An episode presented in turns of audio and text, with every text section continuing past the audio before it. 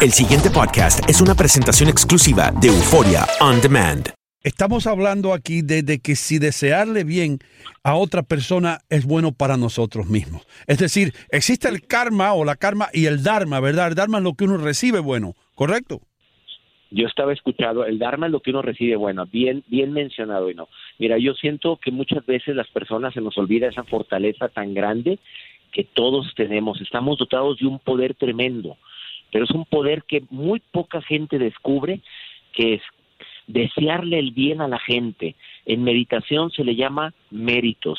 Los que creemos en un Dios le decimos oración, le decimos buenos deseos, le decimos bendiciones. No podemos imaginarnos muchos el poder tan grande que tiene una madre cuando un hijo va saliendo de su casa y le dice, hey, regrésese, venga para darle su bendición. Y Mm. muchos hijos se enojan, ay mamá, tengo prisa, mamá, ya me voy. Momentito que le voy a dar su bendición.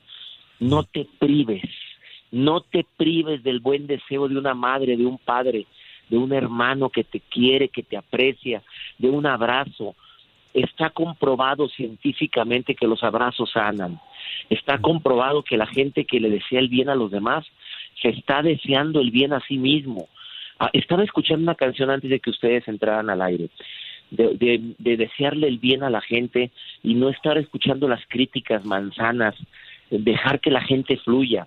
Hay gente que está tan llena de dolor, tan cargada de, de coraje por, por la deshonra, por la humillación, por la tristeza, y a veces andan por la vida aventando ofensas.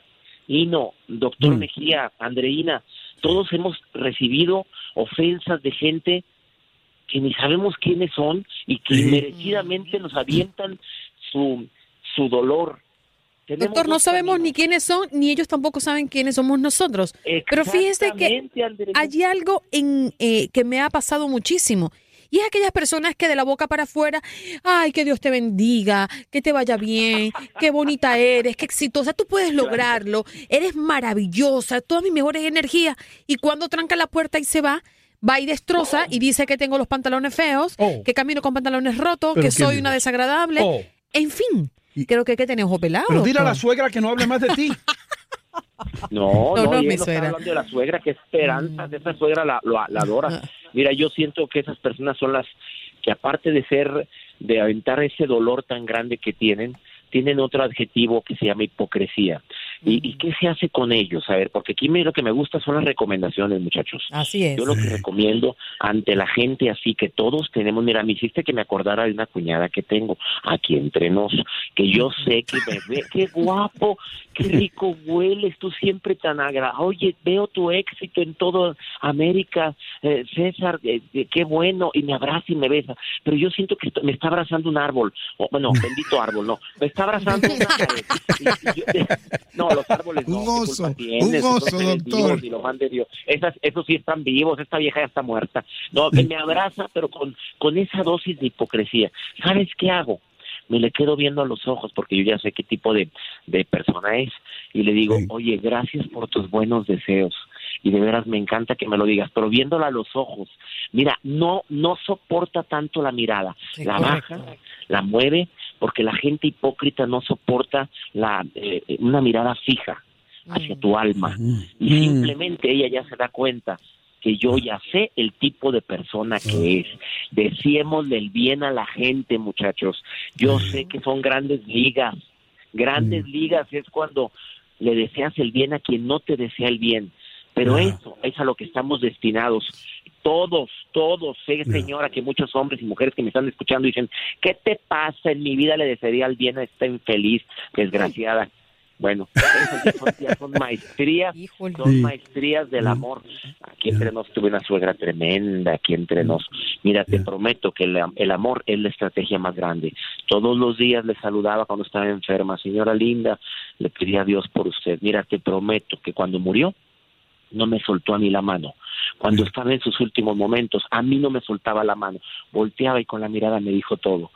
Perdón, te quiero, te bendigo. Y se fue, se fue en mis Mira, brazos. Mira Por eso. favor, no se priven de desearle el bien a la gente, Yeah. porque esa es la estrategia más grande para que te vaya bien a ti en la vida. Punto, así lo digo.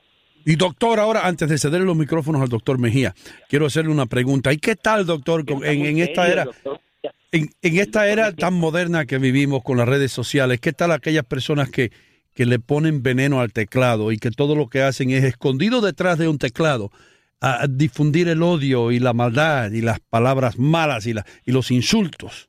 ¿Entiende? Mira, dímelo a mí, que ya voy para 7 millones de seguidores en Facebook. ¡Wow! Le decía a mi Gregor, querido, 7 millones, vamos a entrar a los 7 millones el próximo mes. Siete Este, millones. y casi un millón y pico, en un millón doscientos mil en Twitter. Mira, me pregunta la gente, César, ¿te avientan hate, te avientan coraje, te avientan rencor, te avientan palabras ofensivas?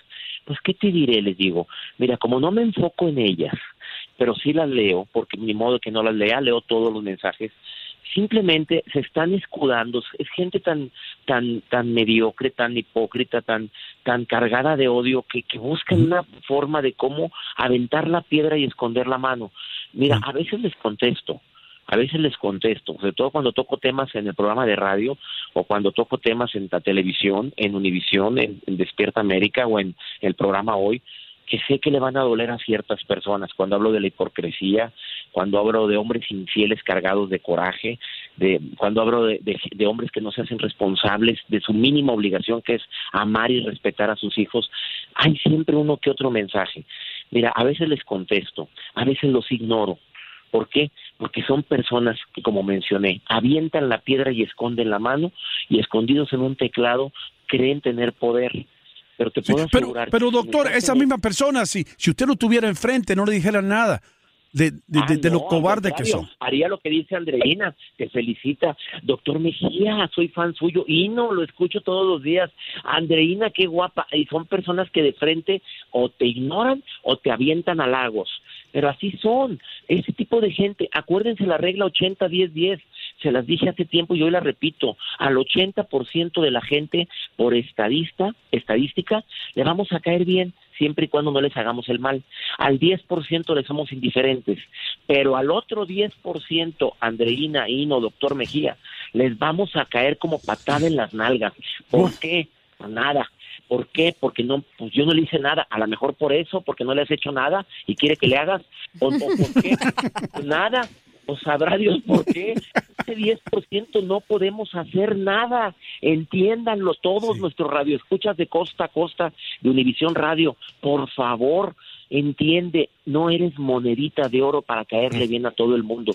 Mira, el Papa, el Papa, le, le avientan hate en redes sociales, católicos, no católicos, a, a Mahatma Gandhi, a Buda, a, a todos los grandes líderes mundiales sufrieron, sufrieron ese 10% de personas que les duele tu luz, que les duele tu alegría, que les duele lo buena madre de familia que eres, lo exitosa de estar en un programa de radio y ser bella como Andreina.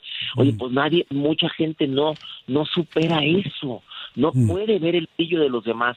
Es un 10% de la gente con la que te topas y con ese 10% no puedes hacer nada. Mejía, ¿tú no estás de acuerdo? Es totalmente, este, hay mucha gente que quiere saber, pero ¿quién que está hablando? Está hablando el doctor César Lozano. Eh, tuve el honor de compartir con él en Tennessee y la verdad que eh, es un líder, eh, eh, despierta un tsunami emocional en el auditorio. Qué honor, doctor. encanta, sí. Eh, Ay, doctor. El Mira quién lo doctor dice, de- la enciclopedia viviente. Pero mire quién lo dice, la enciclopedia viviente. No, Doctor humildemente, ¿cómo- doctor, donde usted quiere? llega a mí no me dejan llevarle la maleta. Yo no califico.